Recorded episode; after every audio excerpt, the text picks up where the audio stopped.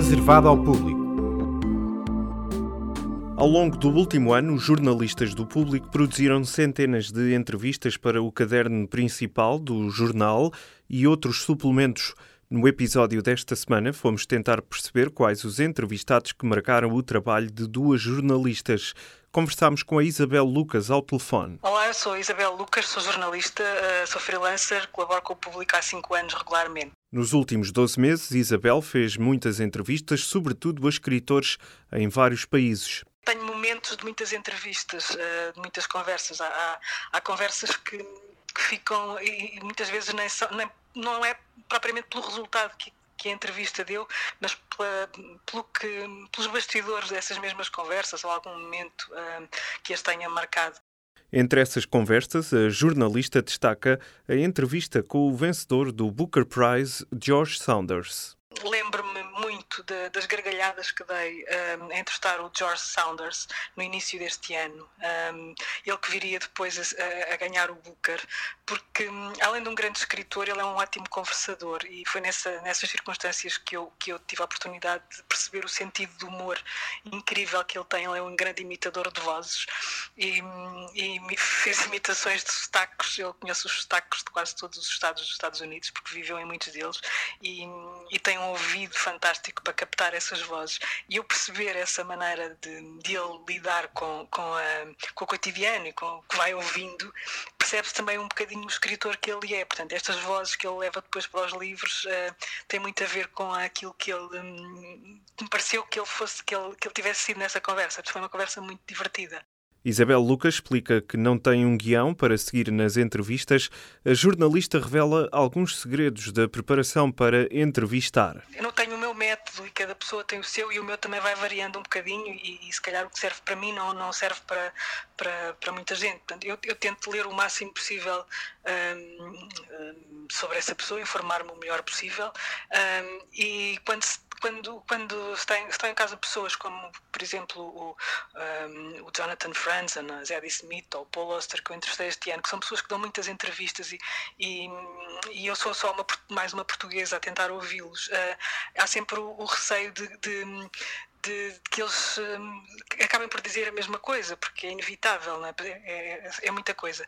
Eu, eu, tento, depois de ler isso, de ler muitas coisas e de ler as entrevistas que eles, que eles dão e, as, e os livros que escreveram, tentar hum, levar a conversa para um lado que, hum, em que se perceba que eu tento não, que não seja só mais uma conversa em que eles tendam a repetir um, as mesmas ideias. E são precisamente estes desafios que se impõem quando se trata de um chefe de Estado, por exemplo. Falámos também com a Leonete Botelho. Olá, eu sou Leonete Botelho, jornalista do Público há mais de 20 anos, uh, os últimos 13 anos passados na secção de política, onde também já fui editora durante quase 7 anos. A jornalista da secção de política recorda a entrevista que fez ao Presidente da República no aniversário do primeiro ano de mandato. Tenho que começar mesmo por, eh, pelo, pela conversa que tive com o nosso Presidente da República, com Marcelo Rebelo de Sousa, a propósito da, do primeiro ano de mandato, na altura em que estava a cumprir o primeiro ano de mandato, uh, e em que eu pedi entrevistas, uh, e o modelo que foi possível arranjar na altura foi uma conversa com o Presidente num trajeto uh, do do Presidente entre a Moita e Lisboa uh, para ter uma conversa informal que depois poderia ser reproduzida. E a conversa que resultou numa entrevista aconteceu no carro presidencial.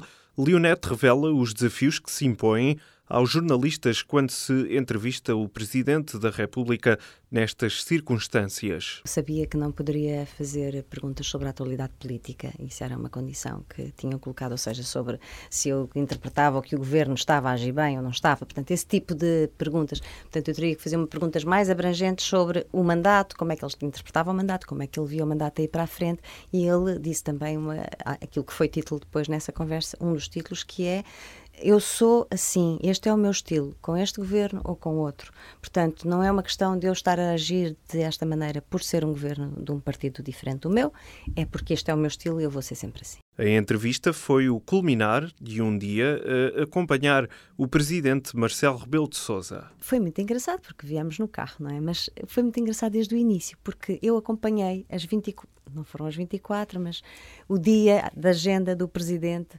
desde que ele saiu de casa, basicamente, até que foi apanhar um avião. Portanto, basicamente, das 10 da manhã, ou um bocadinho antes, até às 11 e meia da noite, que foi quando ele foi apanhar um avião para o Porto, onde no dia seguinte, logo de manhã, tinha agenda. Apanhei um daqueles dias típicos de Marcelo Rebelo de Sousa na presidência, que é non-stop. Ele não para, ele é de facto uma pessoa fascinante pela energia que, que tem e também e sobretudo por aquele lado que é visível de facto na, na televisão, mas que é tão genuíno, que é ele começou por uma escola secundária, uma, uma escola, eh, uma creche e depois uma escola secundária. Ele perdeu-se, ele não quer saber do tempo enquanto está a falar com as pessoas. Pode subscrever os podcasts do público no iTunes, SoundCloud e aplicações móveis. O público fica no ouvido.